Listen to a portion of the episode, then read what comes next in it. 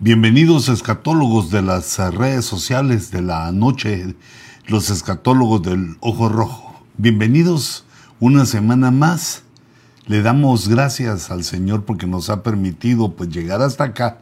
Y no solo eso, sino también la salud y la fuerza, el deseo que solo puede provenir de su espíritu para buscar, eh, para tener ese, ese anhelo de vislumbrar en las páginas de la escritura, en ese conocimiento disperso en las páginas de la escritura, buscar aquellas cosas que nos interesan y ver comparado, eh, ver las situaciones de nuestra actualidad, eh, de nuestro pasado y qué se vislumbra para el futuro y cómo la escritura pues tiene aquella aquella visión que nos va dando la confianza y el entendimiento que vamos descubriendo poco a poco y entendiendo poco a poco en nuestra preparación para el próximo evento majestuoso, glorioso que se viene, que es el rapto de la iglesia, el arpazo.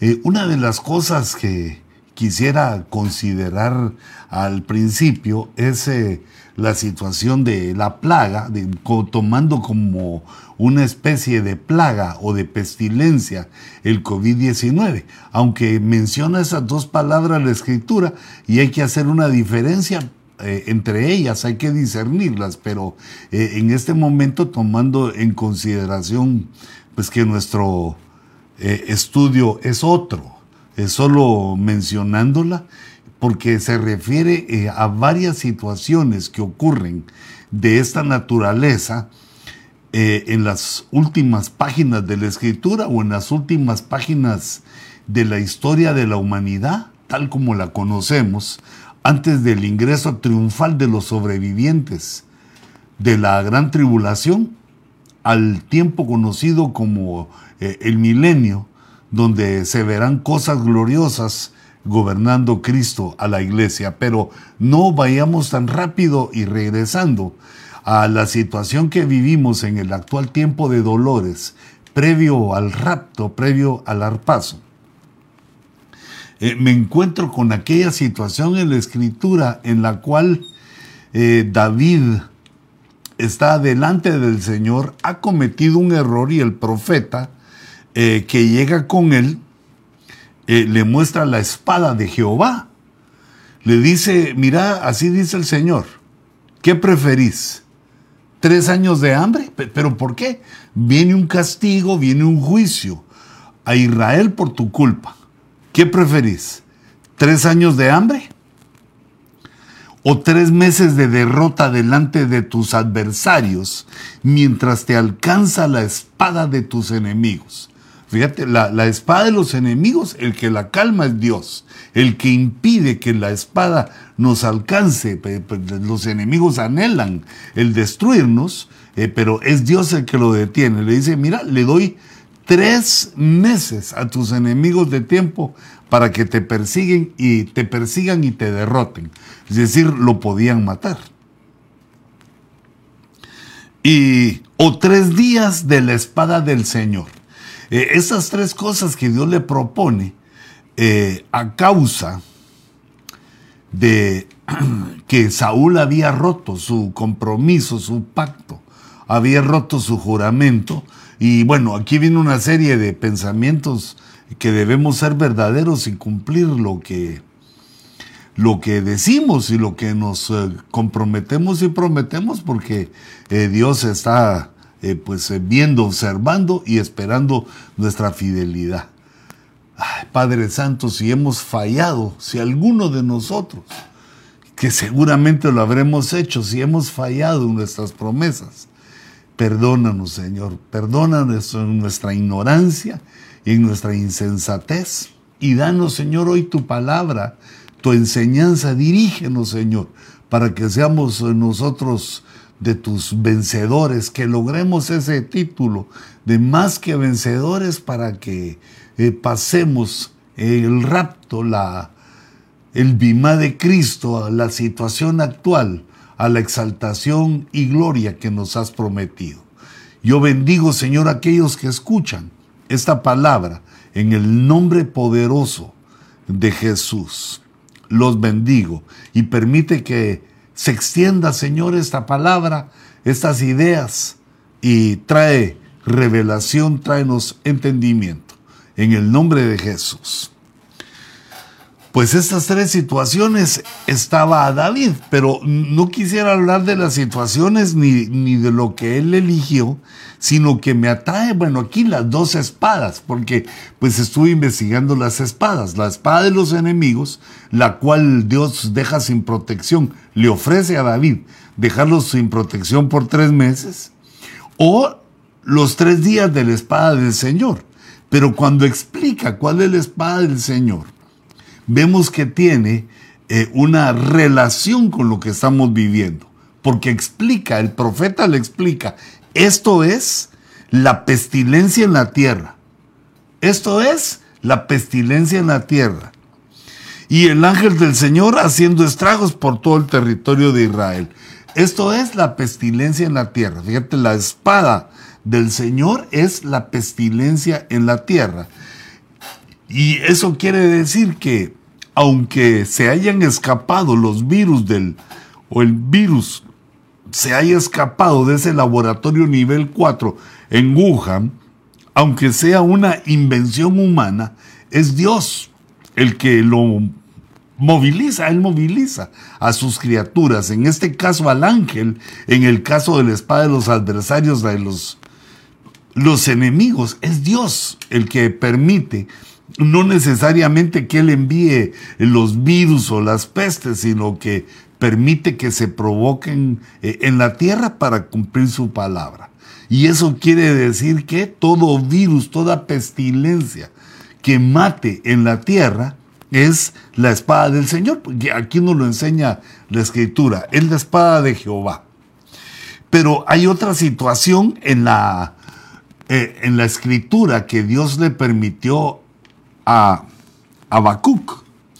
En el capítulo 3 y verso 5 de Habacuc, dice que delante de él, pero este él es con mayúscula, es hablando de Dios, es hablando de Jehová, delante de él va la pestilencia. Y entonces vemos cómo Dios se aproxima a la tierra y antes de que el Señor venga a la tierra, delante de él van las pestilencias. Eh, viene una serie de, de pestes y que también las hemos vivido, aunque ninguna se había declarado eh, como una pandemia, pero ya se habían vivido otras pestes que habían causado o que han causado una gran cantidad de muertes, aunque la muerte de un solo humano es dolorosa y nos cuesta recibirla porque no estamos acostumbrados, no estamos diseñados, no fuimos hechos por Dios para tal situación, sino que fuimos hechos para vivir. Y por eso es que Cristo nos ofrece la vida, no solo la vida biológica, sino que la vida abundante en la tierra y también la vida eterna, la vida Zoe, la vida espiritual, la vida eterna. Pero eh, date cuenta que Habacuc, o démonos cuenta juntamente que eh, la Biblia nos dice que hay varias cosas eh, que pasan antes de que Jehová llegue, que van adelante del Señor.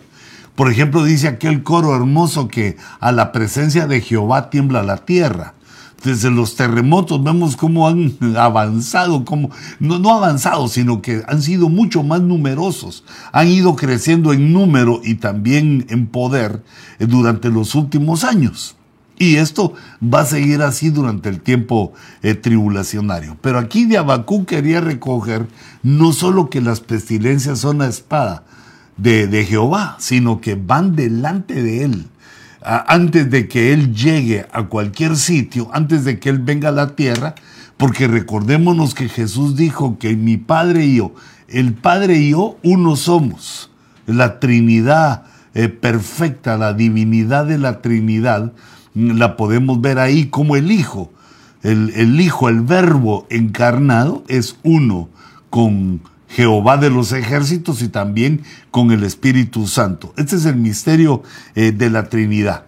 Entonces, estos eventos eh, pestilentes, de pestes que estamos viendo en la tierra, los vamos a seguir viendo porque son previos a la venida del Señor. Pero eh, ocurre algo en, nuestro tiempo, pero ya, ya viene de tiempo atrás, eh, incluyendo desde el siglo XVI y XVII, que muchos de los estudiosos se han opuesto, o de los académicos, digamos, que han venido desarrollando eh, las ciencias, que han venido descubriendo las teorías, han venido reflexionando y dándole forma a la realidad como la conocemos, eh, alguno de ellos eh, se ha preocupado desde pues, muchos siglos atrás, se ha preocupado de la natalidad y han eh, hecho números y han hecho cálculos diciendo que la humanidad va a perecer, porque si se multiplica demasiado, ya no hay lugar en la tierra para que quepamos tantos humanos.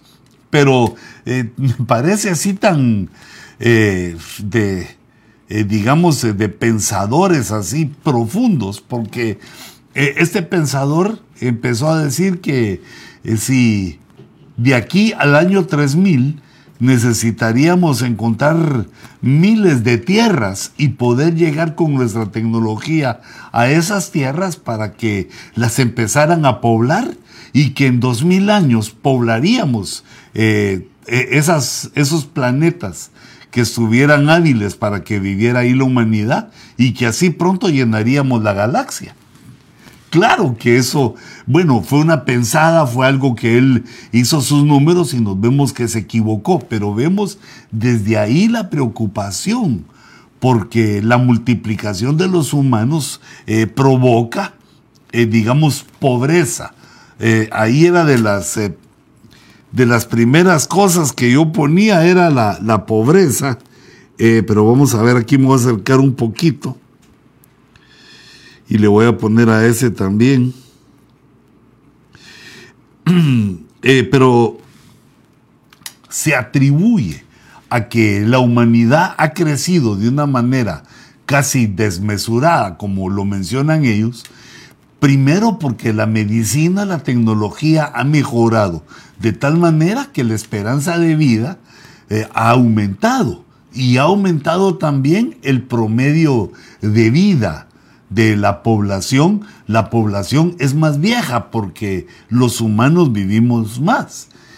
Y también eh, toman como una de las circunstancias de que la Tierra tenga una superpoblación, y vayamos en pos de la autodestrucción, ya que hay tanta gente, porque no educamos sexualmente a nuestros jóvenes. Las generaciones vienen y vienen y no los educamos eh, sexualmente. Y esto provoca la sobrepoblación. Y entonces pongo aquí al lado izquierdo lo que los desastres que ellos eh, condenan que vienen por la sobrepoblación. Eh, pobreza y hacinamiento es decir, viviendo muchos en la misma casa, muchos en la misma ciudad, muchos en el país.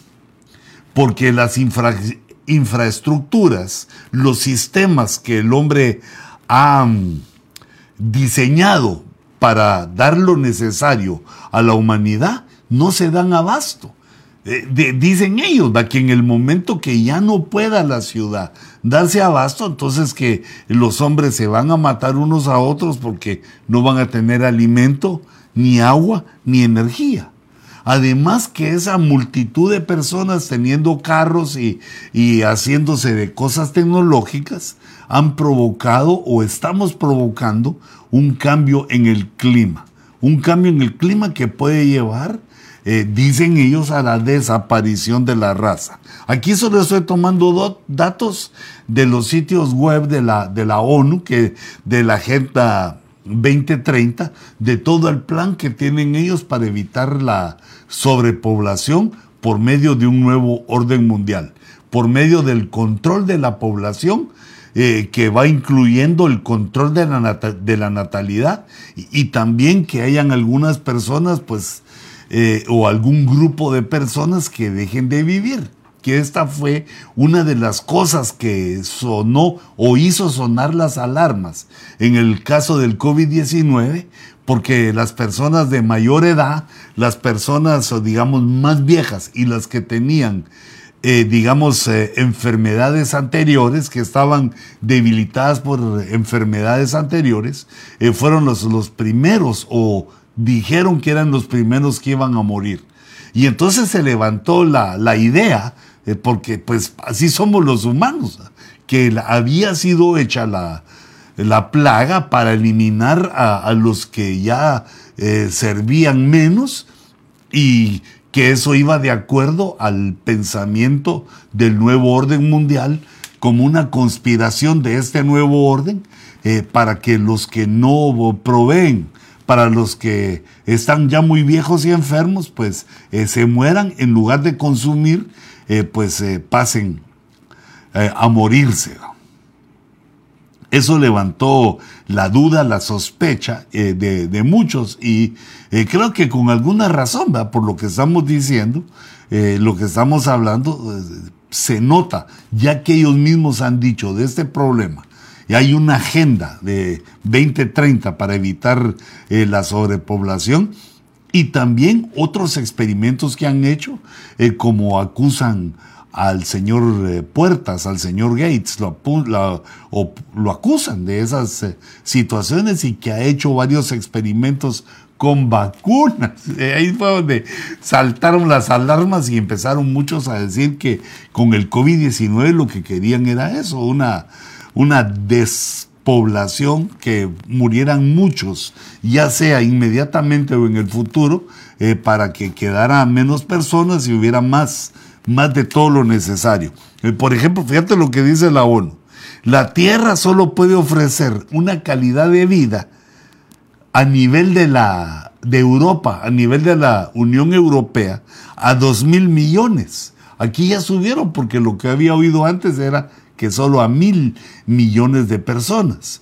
Eh, eso nuevo que estaba leyendo en alguna de las páginas de ellos es que eh, a dos mil millones que la Tierra le puede dar una forma de vida tipo europea a dos mil millones. Pero eh, esa no nos llega a nosotros, ¿no? nosotros queremos una vida a lo norteamericano porque ya es la que hemos vivido. Pero dice que si llega de 8 a 10 mil millones de personas, si el planeta se llega a poblar a esta, esa, eh, hasta ese tamaño, y, hermanos, vamos como en 7.800 o 7.900 millones, vamos llegando a 8. Pero dicen que de 8 a 10 mil millones, entonces el bienestar mundial se va a reducir a, a, nivel de una persona que desconoce la prosperidad. O sea, se va a reducir a niveles de prosperidad.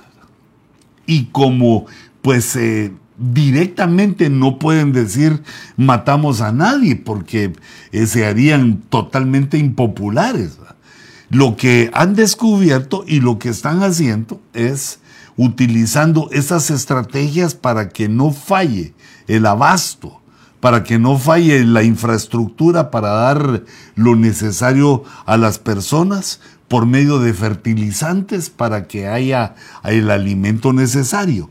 También por la genética, el, eh, eh, digamos la, evolución genética que se le ha dado a, ciertos animales alimenticios, eh, también a, los vegetales de mayor tamaño, de mejor calidad, todo ese movimiento genético que se le hemos dado también desde siglos atrás, desde que Mendel empezó a jugar con el color de las flores y se dio cuenta que podía cruzarlas y dio sus primeras leyes genéticas. Eh, el, bueno, yo digo que es doctor, aunque no había doctorado en ese tiempo, pero el doctor Mendel eh, eh, lo logró, hizo este, esa forma de trabajo genético sin tecnología alguna, porque antes de llegar a la tecnología tenemos la mente desnuda para pensar, para reflexionar, para hacer nuestras propias teorías y de ahí ir repasándolas, comprobándolas, si se cumplen o no, y cómo podemos ir cambiando eh, lo que eh, vamos descubriendo para que se cumplan exactamente.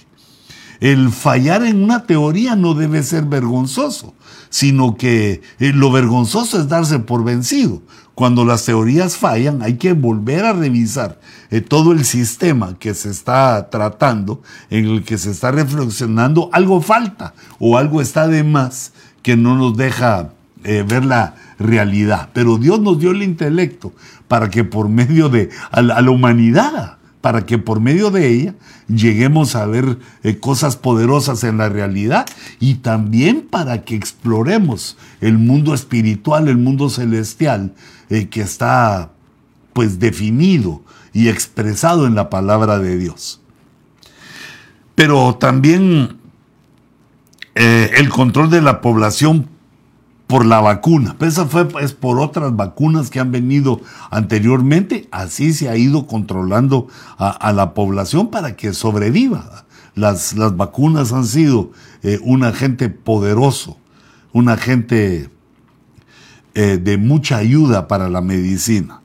Pero lo malo viene con el homosexualismo, el ataque a la familia el homosexualismo y, el aborto, que se le ha dado el respaldo, eh, oponiéndose pues claramente eh, a, la vida, a la, a la familia y también a la palabra de Dios. Y el nuevo orden mundial, pues que no cesa de, digamos, de emitir sus eh, veredictos, de emitir sus planes, de, de tocar la mente por medio del humanismo a la gente para convencerlo, para convencer a la población mundial de que están haciendo lo correcto. Y no debemos ignorar que el nuevo orden mundial es, una, es un engaño, es una estratagema diabólica para tomar eh, el control, el anticristo, que Dios ya le concedió eh, por siete años a partir del arrebatamiento, a partir del evento Arpazo entramos a una situación llamada tribulación y gran tribulación que Dios le concede por siete años al anticristo para hacer eh, una limpia en la incredulidad y en la gente que rechaza a Cristo, rechaza al Espíritu Santo y al Padre. Pero yo, considero al ver la escritura que no se debe, eh, pues, poner nervioso el nuevo orden mundial, porque Dios ya ha dejado una depoblación. Eh, es decir, ya la profetizó y Dios permite que ciertos eh, elementos, ciertos personajes que están en la vida de la humanidad, lleven a cabo y perpetren eh, una desolación sobre la tierra. Pero mira esta gráfica de población mundial. En 1990 teníamos 5.300 millones de personas. 20 años después o 25 años después, teníamos en el 2015 7.300 millones. Ahorita estamos en el 2020 y yo leí 7.800 y tantos millones. En el 2030, que eso es donde se va a imponer según el plan de la ONU, pero yo creo que eso lo están haciendo antes, porque vemos por las señales que el rapto está muy próximo. Entonces, en el 2030 van a haber 8.500 millones a la velocidad que vamos. En el 2050 habrían 9.700 millones que están entre la cantidad eh, que dice eh, la, ONU oficialmente lo saca en sus redes sociales, que es donde eh, consideran que toda la humanidad va a regresar a sus, o, no, no va a regresar, sino que va a llegar a un nivel tan bajo como de un campesino paupérrimo y pobre. Y en el 2100 estaríamos en 11.200 millones.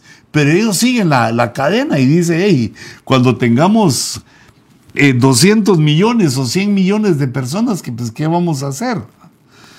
Bueno, pero esta gráfica eh, la ponía a mi color solo para que eh, la viéramos y entendiéramos que es parte de lo que ellos quieren hacer.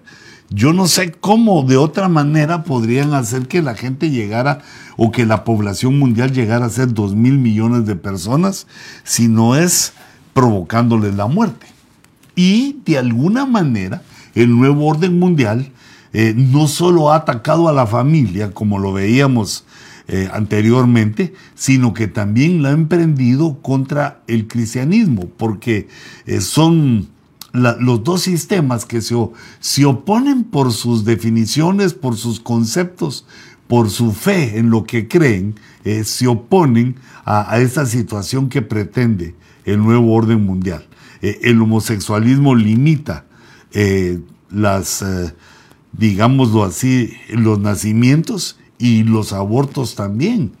Ya hemos, eh, hemos como humanidad destruido tal cantidad de vidas desde los años 60 hasta acá que esto eh, es, llora. ¿Cuántos eh, seres inteligentes, tremendos, que hubieran descubierto cosas que hubieran llevado a, la humanidad quizá un lugar diferente del que estamos, pues, han muerto en eso, ¿no? no les hemos dado el propósito o el tiempo para vivir. Pero resulta que vemos en la escritura que en el sistema que precede al nuevo orden mundial, y yo puse el sistema precursor del anticristo, que es eh, en el tiempo que vivimos, el nuevo orden mundial que se eh, afirmó después de la Segunda Guerra Mundial, se afirmó en lo bueno, en la verdad, en la justicia, y que poco a poco se ha ido degradando hasta lo que vivimos hoy. Este tiempo que conocemos como un nuevo, eh, perdón, no, no, este nuevo orden mundial basado en Estados Unidos y en el dólar, pero viene el nuevo orden mundial basado en el anticristo. Estamos en el tiempo previo que le llamamos principio de dolores. Y dice Apocalipsis 10, nos profetiza, no temas lo que estás por sufrir. Aquí les hablando a la iglesia. He aquí, el diablo, mira quién es el personaje que está atrás de esas cosas, echará a algunos de vosotros en la cárcel para que seáis probados y tendréis tribulación por diez días. Entonces habla de eh, prisiones, habla de cárceles y un tiempo de tribulación, pero que no ese es el tiempo eh, de la tribulación escatológica, sino que es un sufrimiento humano. Y vemos que es un movimiento diabólico, pero que es ejecutado por hombres influenciados por el mal, por una mente maligna, una mente maestra. Pero este verso termina hablándonos no solo de el peligro y las prisiones que podemos eh, o, que vamos a sufrir como cristianos. Algunos dice, echará a alguno de vosotros en la cárcel y tendréis tribulación. Pero luego dice, sé fiel hasta la muerte. Sé fiel hasta la muerte. fíjate lo que nos pide el Señor. Por eso es que no debemos tomar nosotros el cristianismo como que es ir de vez en cuando, como que es una cosa alejada, como una religión, como que todo va bien, sino que debemos entender que Dios nos está preparando, nos está dando fidelidad, nos está dando perseverancia, nos está dando fuerza para que logremos en el momento del, del principio de dolores que ya comenzó hace décadas, que nosotros nos podamos resistir, que podamos seguir firmes a pesar de esta persecución que es de tribulación, eh, bueno, de muerte, para ir para atrás, peligro de muerte, peligro de tribulación y también ir injustamente a la cárcel, como vemos que está sucediendo en muchos países, que por decir unas palabras, por decir las palabras que no consideran eh, correctas, pueden mandar a alguien a la cárcel, ya sea eh, un ministro o también o cualquier persona que diga eh, eh, palabras contra el aborto, contra el homosexualismo o contra el movimiento LGTB, todos esos, todo ese montón de letras. Bueno, no es un montón, solo son seis letras, que es un desastre aprendérselas. Y también dice en Apocalipsis 6.9 que cuando el cordero, el cordero abrió el quinto sello, vi debajo del altar las almas de los que habían sido muertos a causa de la palabra de Dios y del testimonio que habían mantenido. ¿Cuál fue el motivo de su muerte? No fue enfermedad, no fue vejez, sino que el motivo de su muerte fue que creían en Dios, que eran discípulos de nuestro Señor Jesucristo, y en esta persecución que es como el inicio. Esta persecución es como que el diablo, que el Señor lo reprenda, que el anticristo, eh, lo que hace es que influye, moviliza a que el hombre empieza a perseguir al hombre que no se adapte a las situaciones del nuevo orden mundial. Pero esto comenzó desde hace mucho. Los países eh, de corte comunista, eh, sabiendo o entendiendo que no podían cambiar, no iban a cambiar a, la gente porque ya así había sido eh, hecha, había sido así educada. Pero ellos lo que no entendían es que los cristianos habían nacido de nuevo y por lo tanto ya no iban a ellos a aceptar a regresar eh, a ser carnales, sino que en su vida como nacidos de nuevo, aprendiendo las cosas del reino, aprendiendo la cultura del reino, aprendiendo, eh, digamos, la palabra de Dios, entendiendo la palabra de Dios, eh, iban a seguir y no se iban a someter a ninguna de estas situaciones, ni, ni tampoco a, los sistemas ideológicos que iba eh, el hombre pues eligiendo, escogiendo y poniendo en práctica. Y entonces lo que decidieron fue aniquilarla. Eh, por ejemplo, el primer país comunista, el primer país que fue Rusia, la Unión de Repúblicas Socialistas Soviéticas, los soviéticos, casi eliminaron a 100 millones de personas en unas décadas, en varias décadas tal vez, pero eh, fueron muertos 100 millones de personas que no encajaron con el nuevo sistema y entendiendo ellos que como ya estaban hechos, era mejor tratar con la juventud eh, para que los viejos pues murieran de hambre, de frío, como fuera, de que murieran o en guerra o en la cárcel. Eh, porque los jóvenes que venían atrás, que iban a ser eh, ilustrados, que iban a ser enseñados, iban a ser el hombre en modelo, el hombre que iba a trabajar con diligencia para tomar lo que necesitaba y compartir el resto eh, con los demás, con la nación y con el mundo, era la idea.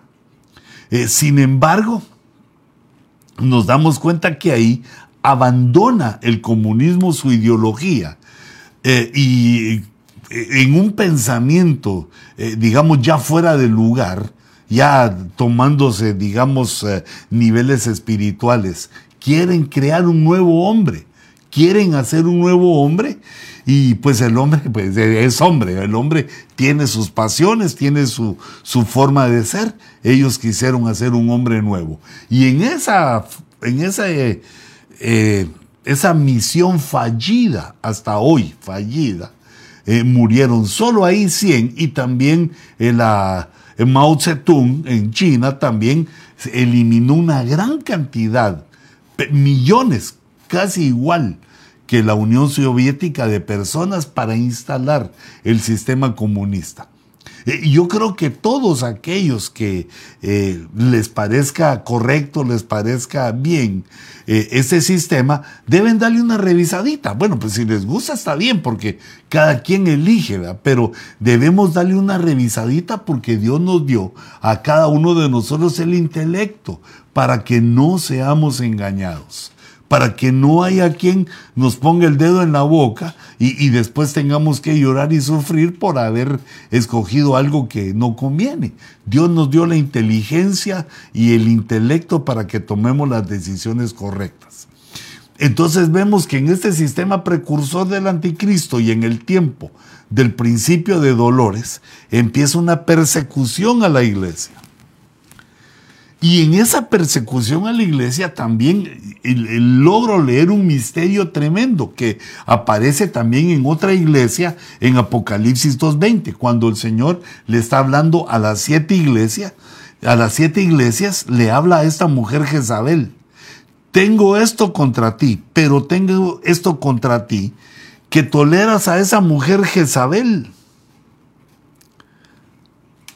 que se dice ser profetiza Mira, hay que tener cuidado con lo que nosotros decimos.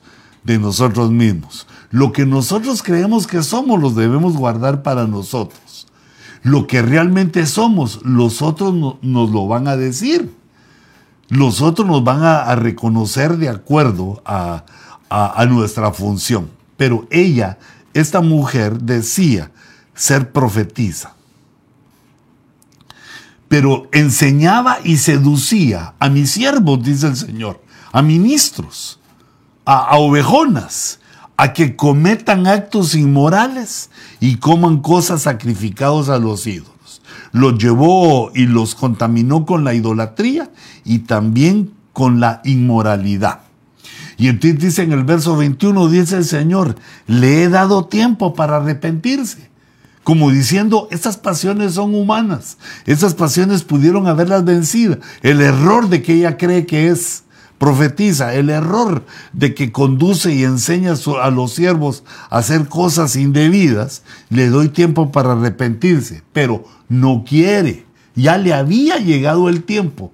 Y mira qué cosa más difícil esta. Cuando llega el tiempo del arrepentimiento, cuando llega el hoy que dice la escritura, cuando llega el tiempo en el cual el Señor nos habla y nosotros no queremos, porque aquí no dice que ella no se dio cuenta o que pasó por alto, sino que ella recibió la palabra, recibió el toque para arrepentirse, pero no quiso arrepentirse de su inmoralidad.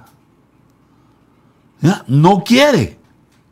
está hablando en presente. No quiere arrepentirse de su inmoralidad como que Dios la estaba tratando y ella se negaba. Ahora, mira, ¿por qué estoy hablando aquí? Por lo de las muertes, por la muerte. Mira lo que dice el verso 22. Dice, mira, eh, pone atención, la postraré en cama eh, ese puede ser la Jezabel o el Jezabel. Todos los que se mueven en eso, de que eh, se dicen ser lo que no son, lo que no están reconocidos de ser. Ese es un peligro grande. Es un peligro grande que atenta no solo contra la iglesia, con los otros, sino contra la humildad eh, y, y los, los bienes y las virtudes que Cristo nos llama. Mira, la postraré en cama la voy a enfermar.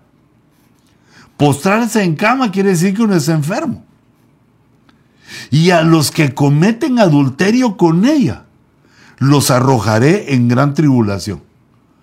O sea, los siervos estos que sirven o que siguen las enseñanzas inmorales y, esa contaminación con los ídolos, tienen como consecuencia un juicio que van a la tribulación pero todavía tiene la solución que Dios nos da, es de arrepentirse, si no se arrepienten de las obras de ella. Las obras que vimos eran la inmoralidad y la idolatría. Y ese pensamiento orgulloso, ese, ese pensamiento soberbio de querer ser eh, lo que no se es. Nosotros debemos aprender a ver bien eh, estos detalles de Jezabel y no aplicárselos a todas las hermanas o no aplicárselo a cualquier hermana porque, eh, qué sé yo, de repente hace algo que eh, dice cosas o predicando dice otras cosas. Mira qué es lo que dice la Biblia de, de Jezabel para decir, para poner en ese renglón a otra persona. ¿va? Tiene que ver con actos inmorales, idolatría y también la pretensión de ser eh, un ministerio primario. Eh, pero lo, que más me atrae, lo, el misterio que veo yo aquí, es que Jezabel tiene hijos. Hay, eh, digamos, ella no se quiso arrepentir, está postrada. Los siervos que los que estaban aprendiendo con ella son enviados a tribulación pero tiene hijos. Dice, y a sus hijos mataré con pestilencia. Mataré con pestilencia y todas las iglesias sabrán. Mire, ese es el, ese es el misterio poderoso que, de, digamos, de la muerte, de las muertes de la depoblación que va habiendo eh, sobre la tierra, muriendo gente, pero primero empieza con cristianos muriendo gente perseguida y también juicios escatológicos que se hacen sobre los que tienen la doctrina, las doctrinas jezabélicas, que son diabólicas. Mira qué impactante. Todas las iglesias sabrán que yo soy el que escudriña las mentes y los corazones, es decir, el que saca en secreto, el que en secreto va sacando cosas eh, que nosotros no, no podemos saber por otro medio, porque son las iglesias todas las que sabrán en el futuro, no, no era en ese momento, sino sabrán cuando los hijos mueran de pestilencia y os daré a cada uno según vuestras obras. O sea, también ahí eh, nos, nos, agarra todo, de acuerdo a lo que sembremos, eso vamos a cosechar. Entonces vemos en esos primeros dos, eh, eh, dos muertes, digámoslo así, en esos dos tipos de, de muertes es que se efectúan durante el tiempo que se llama en Mateo 24 el principio de dolores previo al arrebatamiento. Los que están fundidos en la doctrina secreta, en las profundidades de Satanás, en esa doctrina secreta de Jezabel, los que son hijos, los que son siervos y ella misma.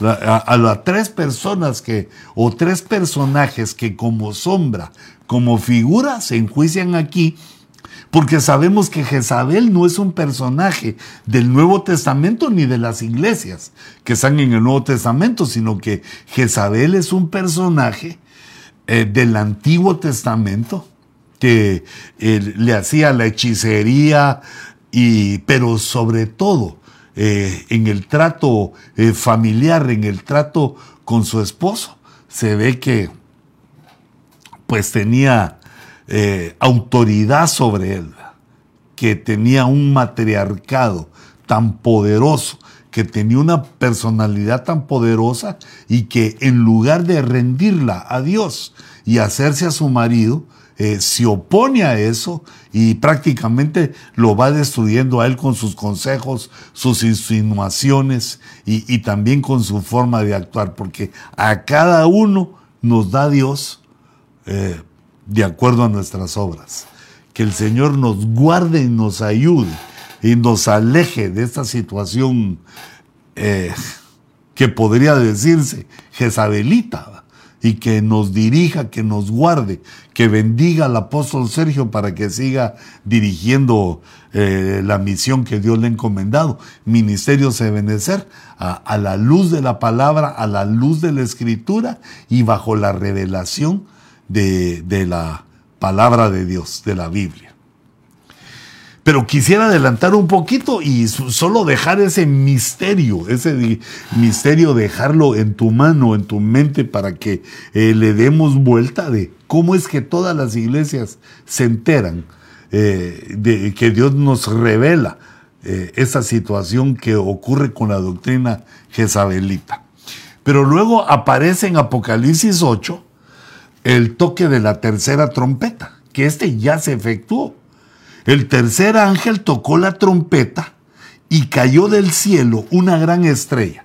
Mira, al final hice un resumen de esas situaciones que extraje de la escritura, de cómo se va despoblando. Siguen naciendo eh, los, los, humanos, pero se va despoblando. Primero con el ataque eh, hacia la iglesia por medio de la doctrina y, también por medio de la persecución.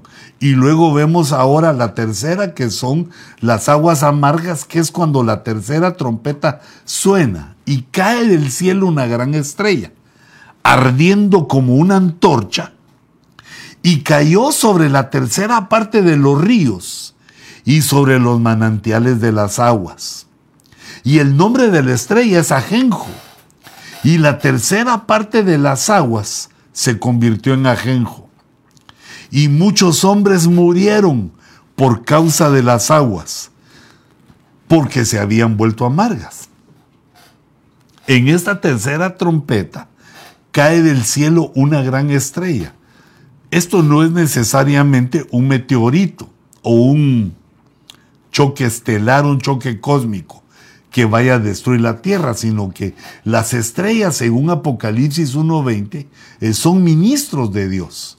Eso lo vemos en el misterio de las siete estrellas que están en la mano del Señor, que son los ministros de las iglesias. Entonces esta mega estrella, esta gran estrella que cae del cielo, debemos identificarla como una potestad, como un personaje de gran autoridad, en otro nivel, en otra dimensión, eh, porque cae del cielo a nivel celestial, eh, cae del cielo y si cae es porque no se mantuvo firme. Los que caen eh, son los que eh, se rebelan ante Dios. Los que descienden son los que Dios envía a la tierra. Esa estrella se opone a Dios, se ve, porque cae, cayó del cielo. Y cuando cae, contamina la tercera parte de las aguas, ríos y manantiales. En la escritura eh, vemos que las aguas tipifican la palabra de Dios, pero en lo literal las aguas alimentan la vida de los hombres. Y vemos que el nombre de la estrella es Ajenjo. Y en el siglo XX, el desastre eh, ruso de Chernobyl, eh, cuando por negligencias por falta de tecnología, no se imaginaron lo que era. Eh, creo que eso fue, todavía era parte de la Unión de... Ah, no, no, fue ya en el 80, no. ya eh, fue Rusia o la Unión de Repúblicas Socialistas Soviéticas. Bueno, pero al fallar Chernóbil, esa planta nuclear, eh, se levantó una contaminación radioactiva que se, levantó por toda Europa y contaminó ríos, contaminó lagos, pero lo tremendo, lo, lo, que atrajo la atención de la cristiandad no fue el error humano y el andar jugando con esas eh, eh, situaciones tan peligrosas para nuestra propia vida, sino que la palabra Chernobyl en ruso significa amargura. El nombre de la estrella es Ajenjo y la tercera parte de las aguas se convirtió en ajenjo. Ajenjo es amargura. Y muchos hombres murieron por causa de las aguas, porque se habían vuelto amargas. Ajenjo amargó. Chernóbil fue o nos dio la idea, la luz de que había sucedido un evento en el mundo comunista, en la ideología comunista, en la cultura comunista, un evento desastroso que contaminó con radiación eh, ríos y lagos, y la amargura, y los amargó y muchos murieron, pero esto no, no fue solo así, sino que han habido una serie grande, muchos accidentes nucleares en todo el mundo.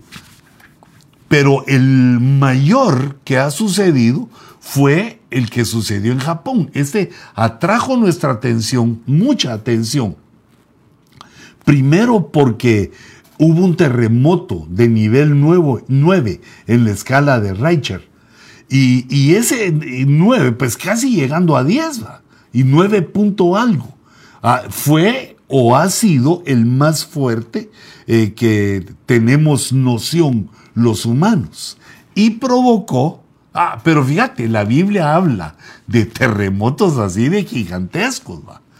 Y luego ese terremoto eh, de ese nivel provocó un tsunami que le pegó a Fukushima, que le pegó a esa planta nuclear, a varias, pero Fukushima fue la más lesionada y uno de los hornos aunque varios sufrieron desperfectos, pero uno colapsó y empezó a contaminar eh, con radioactividad el Océano Pacífico. Todas las costas de Japón, eh, los peces, pero el mar es inmenso, pero no infinito. Se empezó a contaminar y a la fecha tenemos 10 años, ya una década, desde el 2011 al 2021, tenemos 10 años de que la planta nuclear no se puede apagar, no se puede evitar, ni con toda la tecnología que tenemos y que tiene Japón, que es uno de los países del primer mundo, no pueden detener los miles de galones que diariamente eh, sacan para mantener el reactor eh, frío, eh, los miles de galones contaminados con radiación que diariamente echa esa, esa planta nuclear hacia el Océano Pacífico. De tal, manera, de tal manera que el Océano Pacífico, si lo vemos como una alberca, como una piscina, esa radiación se va, va avanzando y avanzando y aún ya como lo hemos explicado en otros programas aquí en el Ojo Rojo, que eh, ya ha llegado la contaminación aún a las costas de, California. Se ha descubierto eh, partes eh, con una alta radiación y también en todo el Océano Pacífico, en muchos lugares del Océano Pacífico, y vimos una imagen satelital en la cual todo el Océano Pacífico está eh, de alguna manera ajenjado, dijo, que la estrella esta que, esta gran estrella que cayó esa, eh, provocó con la tercera trompeta desde Chernobyl y de todos los accidentes nucleares, contaminar la Tierra con radiación. Y esto, eh, las aguas se volvieron amargas y se contaminaron con radiación y provocó la muerte de muchos.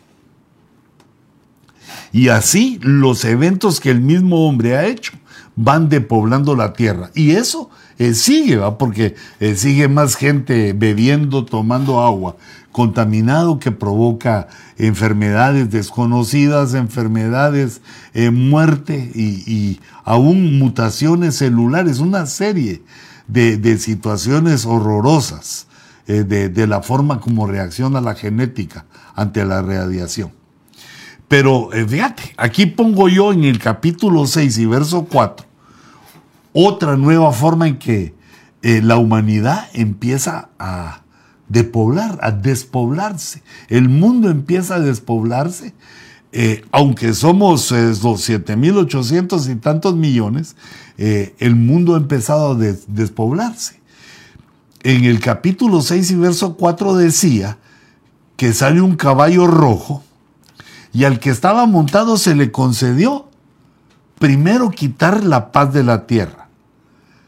Uno, quitó la paz. Y que los hombres se mataran unos a otros. Y también se le concedió una gran espada.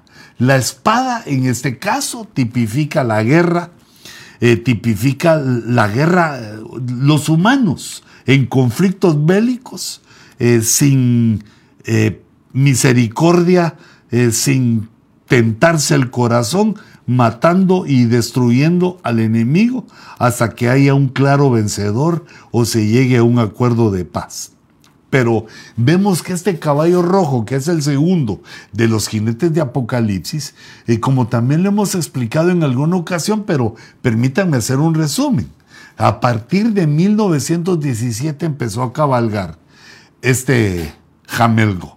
Comenzó a cabalgar eh, con el sistema conocido como comunismo, el sistema ideológico llamado comunismo que como hablábamos causó no solo la muerte para instalarse de casi 100 millones de personas que vivían ahí, sino que además se levantó con una guerra fría eh, contra Occidente, contra Estados Unidos y la cultura eh, europea y otros países del mundo y se dio una guerra de, décadas, de casi todo el siglo XX, en que los países lucharon por tener la ideología comunista o la ideología capitalista. Y esa serie de guerras en todo el mundo, en todos los países, eh, pues dieron lugar a, Corea del Norte, Corea del Sur, a Vietnam del Norte, Vietnam del Sur, eh, dieron lugar a varias situaciones eh, de ese tipo.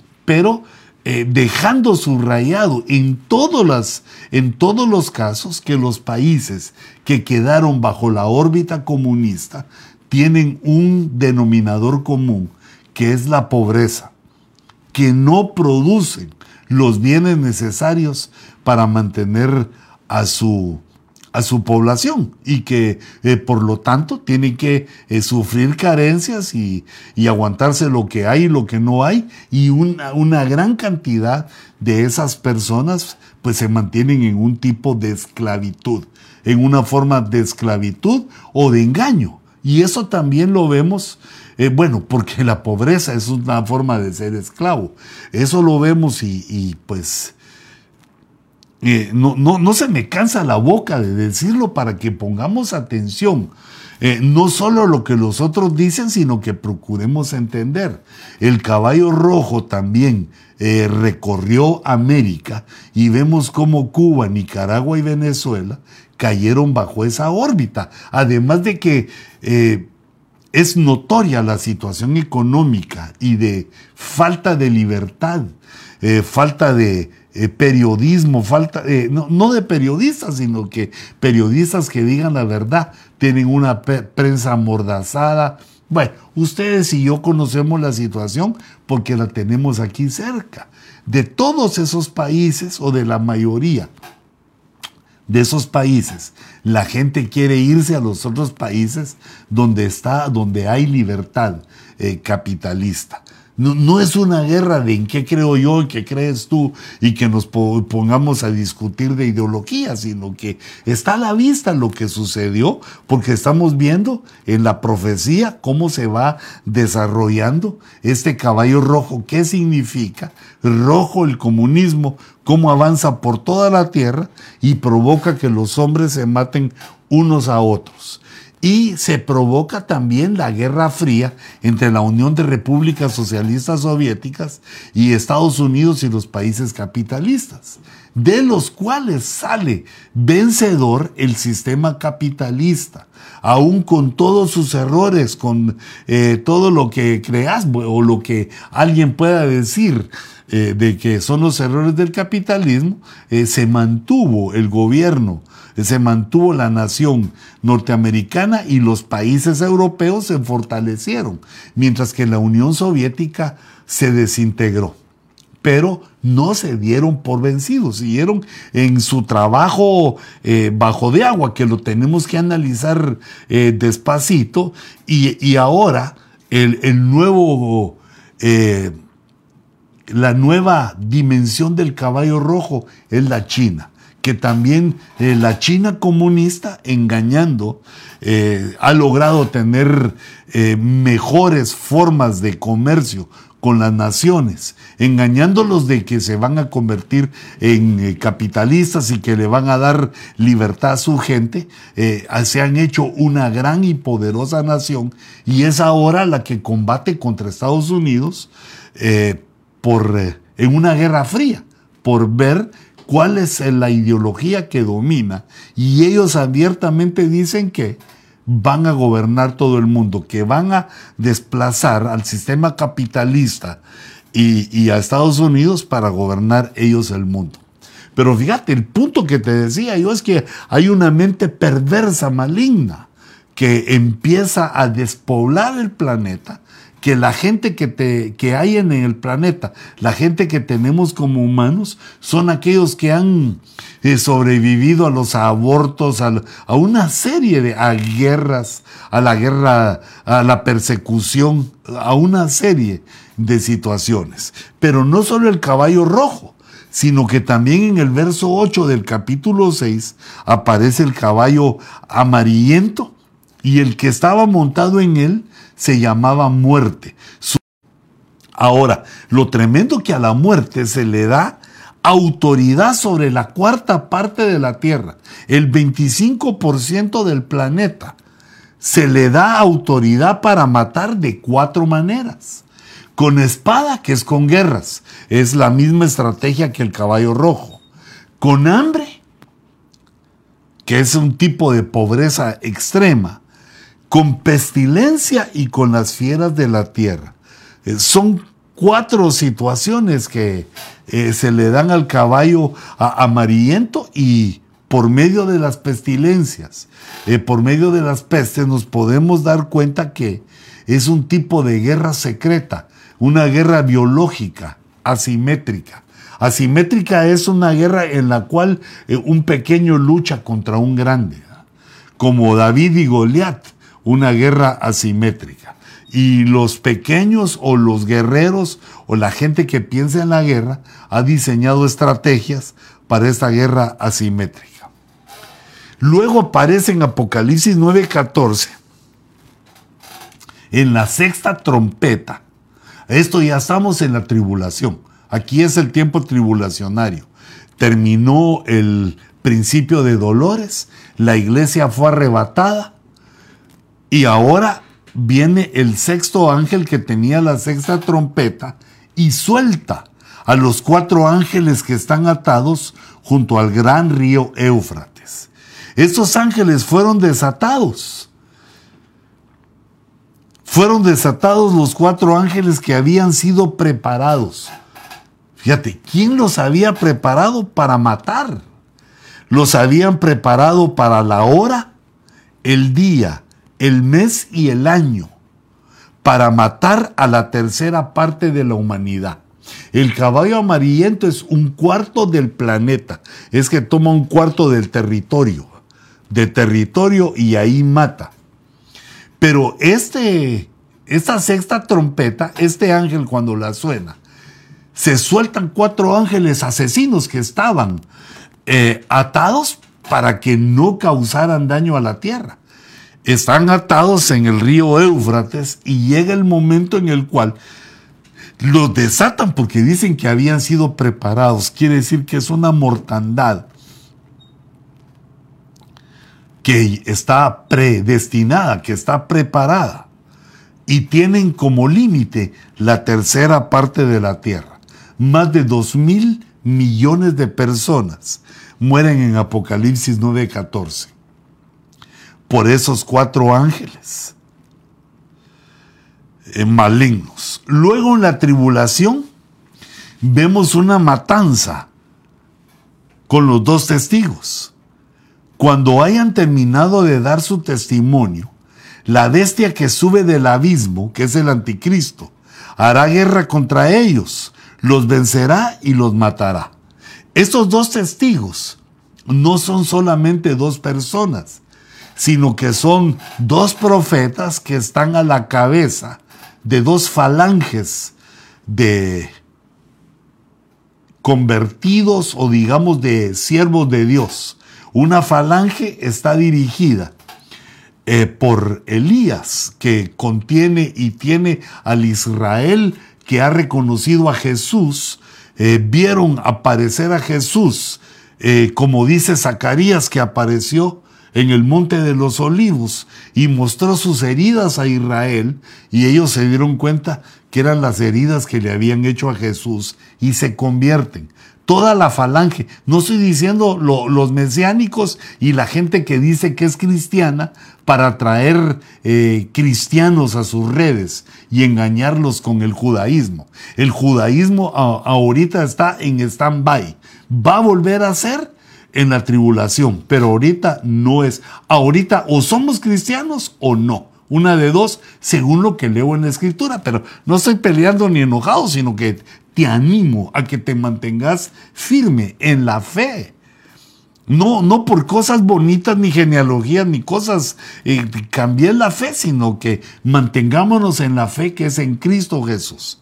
Ahora, eh, fíjate, eh, va a ser una falange de convertidos de Israel, porque dice que cuando entra el último de los gentiles, entonces, entonces todo Israel será salvo. Eso dice en Romanos en el capítulo 11 y verso 25, que es el misterio de Israel que Dios lo tiene eh, detenido momentáneamente, pero no ha sido excluido, ni está en perdición, sino que está eh, esperando la semana 70 que el ángel Gabriel le reveló a Daniel que vendría para Israel.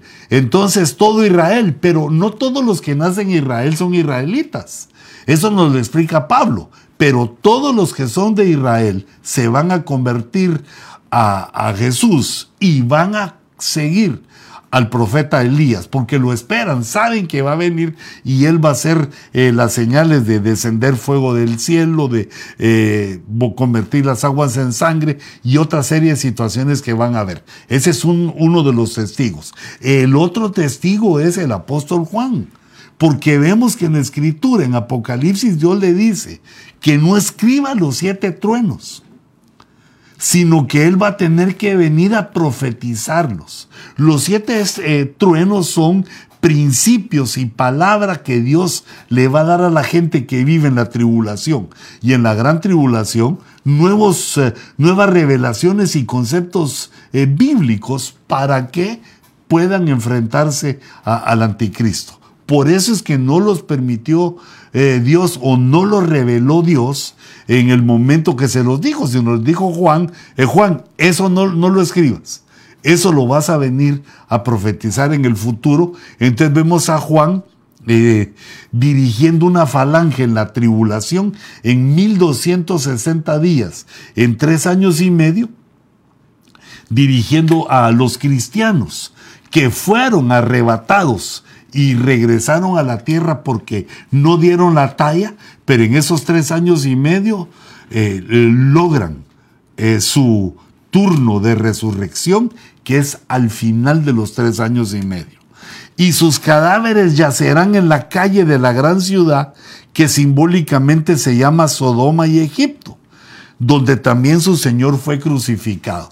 Quiere decir que va a ser un evento en Jerusalén pero eh, yo logro concebir que, como mencionan también Sodoma, Egipto y Jerusalén, va a ser la, tierra, va a ser gente en toda la tierra que siguen a esos, eh, a esos profetas. Eh, que van a, los van a atacar, los van a, los van a matar, así como hicieron al principio en una persecución. Se le da la autoridad al anticristo, que es la bestia que sube de la, del abismo y los derrota. Y están los cadáveres en la calle cuando el Señor les dice, suban acá y los resucita delante de ellos, delante de los enemigos. Y es una señal más para, para la tierra, para los que moran en la tierra, de la verdad que han traído esos personajes, dando testimonio tres años y medio en la tribulación. En Apocalipsis 13, 15, pero perdón, aquí puse en la tribulación, pero aquí es en la gran tribulación. Voy a corregir eso al terminar. Dice, se le concedió dar aliento a la imagen de la bestia.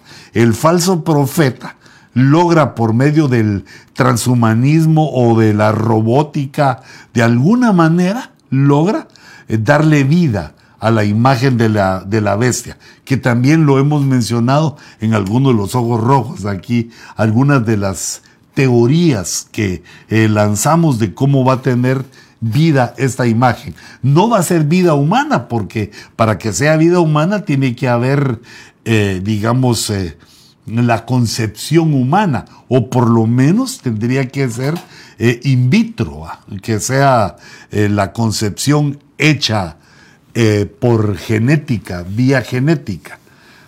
Pero hemos llegado a la conclusión durante todos, durante tantos años, que esas personas, que ese tipo eh, de personas que son creadas por ADN, eh, no tienen el espíritu, no tienen espíritu humano, solo alma y cuerpo. Es un engendro creado por el hombre y, no por Dios. Pero regresemos aquí. La imagen de la bestia eh, le, da vida, le da aliento a la imagen para que hablara e hiciera dar muerte a todos los que no adoran la imagen de la bestia. Esa va a ser otra mortandad contra los cristianos que aún permanecen en la gran tribulación. Ahí es donde se va a poner a prueba su fe si están dispuestos a dar su vida antes que adorar a la bestia porque se ha dicho en todo ese trayecto de la tribulación y la gran tribulación, se ha predicado que el que adore a la bestia eh, entra a la perdición. El que adore a la bestia y se deje marcar con el 666 pierde toda esperanza de salvación. Wow, hoy sí me fui con el tiempo y sí los estoy desvelando. Entonces me quiero despedir con esta destrucción que aparece en Apocalipsis 19, 17, eh, que es la guerra de Armagedón, donde la cuarta bestia que vio Daniel, donde el nuevo orden mundial es destruido, junto al falso profeta y junto eh, al anticristo. Son destruidos y también la humanidad, la humanidad que fue seducida y se hicieron parte del sistema anticristiano. Dice del anticristo, y vi a un ángel que estaba de pie en el sol y clamó a gran voz diciendo, diciendo a todas las aves que vuelan en medio del cielo, venid, congregaos para la gran cena de Dios, para que comáis carne de reyes. Esos son los que van a estar del lado del anticristo. Carne de reyes, carne de comandantes, carne de poderosos, carne de caballos y de sus jinetes, y carne de todos los hombres libres y esclavos, pequeños y grandes. Este es el ejército del anticristo que se enfrenta a Jesús en su epifanía, en su venida donde todo ojo le verá, en la venida de Jesús que viene a tomar control de la tierra y que está eh, detallada en el capítulo 19 de Apocalipsis. Cómo Jesús viene, derrota al anticristo y a su ejército y toma control eh, de, la tierra, de su, de su tierra, de su creación, para dar inicio, hacer una limpieza y dar inicio al milenio, al nuevo eh, tiempo, al tiempo que Él ha decretado para que la humanidad eh, sea dirigida y gobernada desde el, desde el trono de David por Israel y Jesús en el trono junto con los apóstoles eh, del Cordero. Y solo quisiera, eh, para terminar, hijitos, dejarles, y pues ya sé que ustedes toman sus fotos y todo, dejarles este resumen que hice para darle una miradita y que si ustedes tienen preguntas me las hagan llegar. Eh, me las hagan llegar por esta vía o de alguna manera, háganmelas llegar eh, a Luis Ponce 57 arroba hotmail.com o a Iglesia Benecer o a, mi hija Débora o a mi hijo Daniel eh, sus preguntas y aportaciones. Aquí en este resumen les pongo, ah no, yo lo voy a repetir para que primero la persecución y las plagas por doctrina. Luego el ajenjo que vimos que era lo radioactivo. Esa es la tercera. El ajenjo es lo radioactivo. Luego los dos caballos, el rojo y el caballo verdoso, que es el caballo, el caballo clorus. Luego los cuatro ángeles del Éufrates, eh, que ejército, así lo puse bien, eh, que después de que se habla de los de esos ángeles, un ejército de 200 millones ataca eh, a la humanidad y hace esta despoblación de un tercio de la humanidad. Luego vimos a los dos testigos que son los fieles, tanto de Israel como de la iglesia, fieles a Cristo, en el lapso de la tribulación. Y luego en la gran tribulación, la mortandad que causa la estatua de la bestia. Ahí les puse Apocalipsis 13, 15 y entonces le puse algunos, eh, algún, eh, alguna cita para que la, lean ahí. Y luego eh, Armagedón, Apocalipsis 19 y en el verso 17 lo, lo subrayé, pero todo el 19 nos habla de su venida, de la iglesia vestida de lino fino, de cantando aleluya que por cierto que en Apocalipsis 19 es donde aparecen los cuatro aleluyas del Nuevo Testamento. Y los, el resto de aleluyas, los 29 eh, o 20 o veintitantos aleluyas que aparecen en la Biblia, están en el libro de los Salmos. Hijitos, No es necesario que se preocupe, que se preocupe mucho el nuevo orden mundial por matar a la humanidad, porque viene una mortandad tan grande, una mortandad tan gigantesca que nos profetiza la escritura, pero nosotros no debemos estar allí, no debemos participar en eso, porque para nosotros está la puerta del escape que se llama el arrebatamiento. Que el buen Dios que te llamó, a ti como escatólogo, como hombre que ama la escritura, como mujer que se deleita en la profecía. Recibe esta palabra, recibe el deseo de leer, de actualizarte, de volver a, a las escrituras a leer y que Dios te dé su revelación, su entendimiento y te dé también tu propio discipulado, tu propio púlpito para que alcancemos muchas almas antes de esta situación tan cadavérica, esa situación mortal que se aproxima a la tierra. Padre, en el nombre de, Jesús, te rogamos que nos guardes, que nos cuides, que nos des salud y vida. Guárdanos, Señor, de la persecución y de las doctrinas jezabélicas y malas, toda doctrina herética en el nombre de Jesús. Amén. Ahí les dejo mi resumen para que le tomen foto. Que Dios los bendiga y nos vemos en el próximo Ojo Rojo. Contale a tus amigos para que si se aguantan el sueño, estén con nosotros en el Ojo Rojo. Y creo que también en YouTube lo podemos encontrar, los lo pueden encontrar ya a partir de mañana o al rato. Que Dios les bendiga, hombres y mujeres escatólogos, escatólogos de Dios. Bendiciones.